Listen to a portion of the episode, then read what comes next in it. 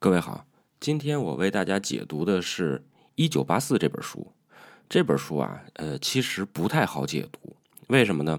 因为它是一部虚构的作品，在如今各种这个说书啊、拆书啊的这个节目和平台上啊，最受欢迎的呀，其实是那些观点性的书籍，是吧？比如说什么高效能人士的一百多个方法呀，什么全是这个啊。因为你听了这种书的拆解之后啊，你能记住一些观点，还能记住一些技巧。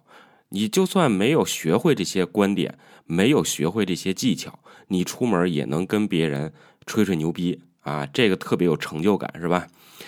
可是虚构写作呀，它是讲故事，呃，是叙述，它通常没有明确的观点，所以呢，它不太适合拆书啊，或者可能拆书了也没有人愿意听呀，也没有人愿意去传播它。但对于我个人来说呢？阅读小说啊，它是一种享受啊，是一次视野的开阔，或者是一次跨越时空的旅行，很值得回味。所以啊，虽然虚构写作不好说啊，不好解读，我还是决定跟大家聊一聊这本书《一九八四》，因为这是我特别喜欢的一本小说。我要不拿出来分享哈，我觉得我自己会死不瞑目。《一九八四》这本小说，它构建了一个虚拟的帝国。这个国家的领袖被称为老大哥，但是没有人见过老大哥。老大哥的照片啊挂的随处可见啊，没有人真的听过老大哥的声音，但老大哥的教诲啊一直萦绕在每一个人的耳边。那句教诲就是“老大哥在看着你”。是的，老大哥在看着你。在这个国家里，你的每一个举动都被监视。书中是这样描述这个国家可怕的生活的。无意中听到的一些聊天厕所墙上真假难辨的涂鸦，甚至是两个偶遇的陌生人之间的一个小动作，也被认为是在打暗号。负责监视民众的人叫思想警察，没有人知道他们是谁，他们就潜伏在你的身边。他们可能是你的父母，可能是你的兄弟，可能是你的妻子或者丈夫。这个国家里的人啊，他也有自己的信仰。只不过他们的信仰是老大哥替他们谱写的，他们相信战争才是和平，自由才是奴役，无知才是力量。只有一个人怀疑这一切，他就是小说的主人公，因为他知道战争不是和平，没有自由才会被奴役。他也相信知识才是力量。他一直怀疑啊，老大哥到底是不是真的存在？即使他存在。他也深深的憎恨着这个独裁者。主人公是唯一一个在这个充满谎言的世界里捍卫着真理和理智的人，即使啊，他也会跟周围的人站在一起攻击异端，颂扬老大哥。他认为男人就应该纵欲，女人就应该放荡，那才是一个真实的世界。他也有一个担心，就是有一天，如果他老了，如果他死了，还有谁会知道真相？还有谁会知道，黑黑的面包其实是难以下咽的食物？这个国家提供给大家的咖啡都是寡淡无味的。还有谁会揭露真相，告诉他们我们一直生活在贫困、孤寂、恐怖的社会里？于是主人公开始写日记，他希望后人能记得现在的历史，即使现在的他对自己的历史也一无所知。他说自己就是个孤独的灵魂。正在讲述着谁也不会听的真相，但是只要他说出来了，某种连贯性就以一种不明显的方式延续下去。他一直坚信世界上存在着真理与非真理。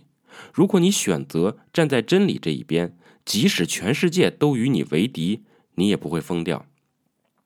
事实上并非如此。后来主人公被带走了，他经受了各种酷刑。起初他没有被打败。他没有被击败，行刑者告诉他：“谁控制了过去，就控制了未来；谁控制了现在，就控制了过去。”主人公告诉行刑者：“一切历史都是存在过的，就在我的记忆里。我记得他，其实你也记得他。”行刑者问他：“你如何看待老大哥？”主人公回答说：“我恨他。”然后行刑者开始施加最为严酷的刑罚。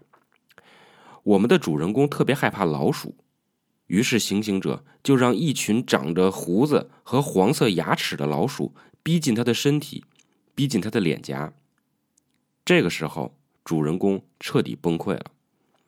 他承认了老大哥的存在，承认了战争即和平，自由即奴役，无知即力量。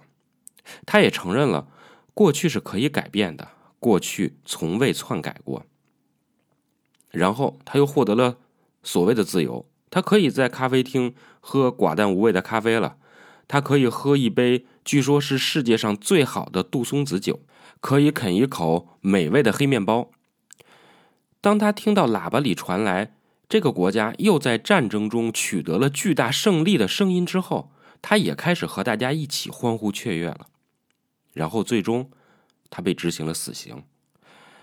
在他的精神世界被老大哥彻底征服之后，他才获得了该有的死刑。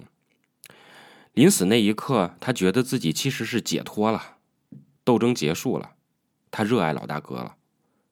这就是一九八四的故事。听完了是不是有一点压抑？不太像我一贯的风格，是不是让你对暴政也有了一些新的警醒呢？今天啊，这样的故事其实已经离我们很远了，但是这并不代表，如果有一天我们重新陷入这样的世界之后，你会跟主人公一样，至少有一段时间是怀疑历史、怀疑老大哥的，因为你我都是，呃，有一点懦弱的普通人。也许我们会像大多数人一样选择沉默，这才更合情理。可是我想说的是，也许我们没有能力、没有勇气、没有决心去对抗暴政，也许我们会选择沉默、苟且和虚度余生。但我希望有一件事情大家一定要记住，那就是无论在什么情况下，你一定要记住你的名字是什么。我们每个人的名字都特别简单，只是一个简单的符号。两个字、三个字啊，最多是四个字。可是这个符号背后的意义对我们来说太重要了。这个符号代表着我们的过去、我们的记忆，甚至也影响着我们的未来。我特别喜欢一部电影，很多人都应该看过啊，叫《千与千寻》。千寻和他的父母误入了一个光怪陆离的世界，他的父母都被诅咒变成了猪。巫婆对千寻说：“记住。”以后你的名字就叫小千了，不叫千寻了。千寻的好朋友小白龙这个时候偷偷的递给他一张纸条，写着两个字“千寻”。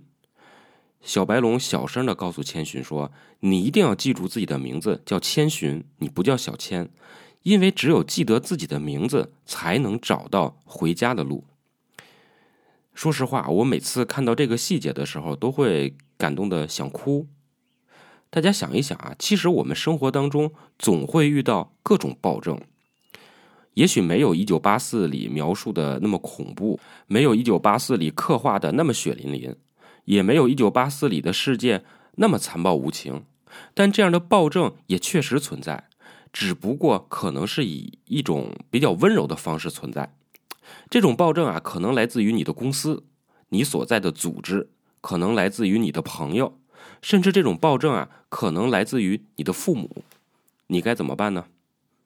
其实我跟大家一样，也许我们都没有足够的勇气去对抗这种暴政，这可能是因为我们本身就是满怀善意的，我们对那种温柔的暴政反而无计可施，我们也没有办法去逃避啊，因为它就出现在你人生的道路上。我不知道该选择怎样的方式来对抗生活中的暴政。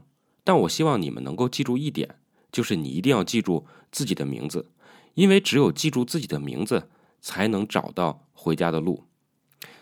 今天的节目很短啊，但是我自己特别喜欢。再见。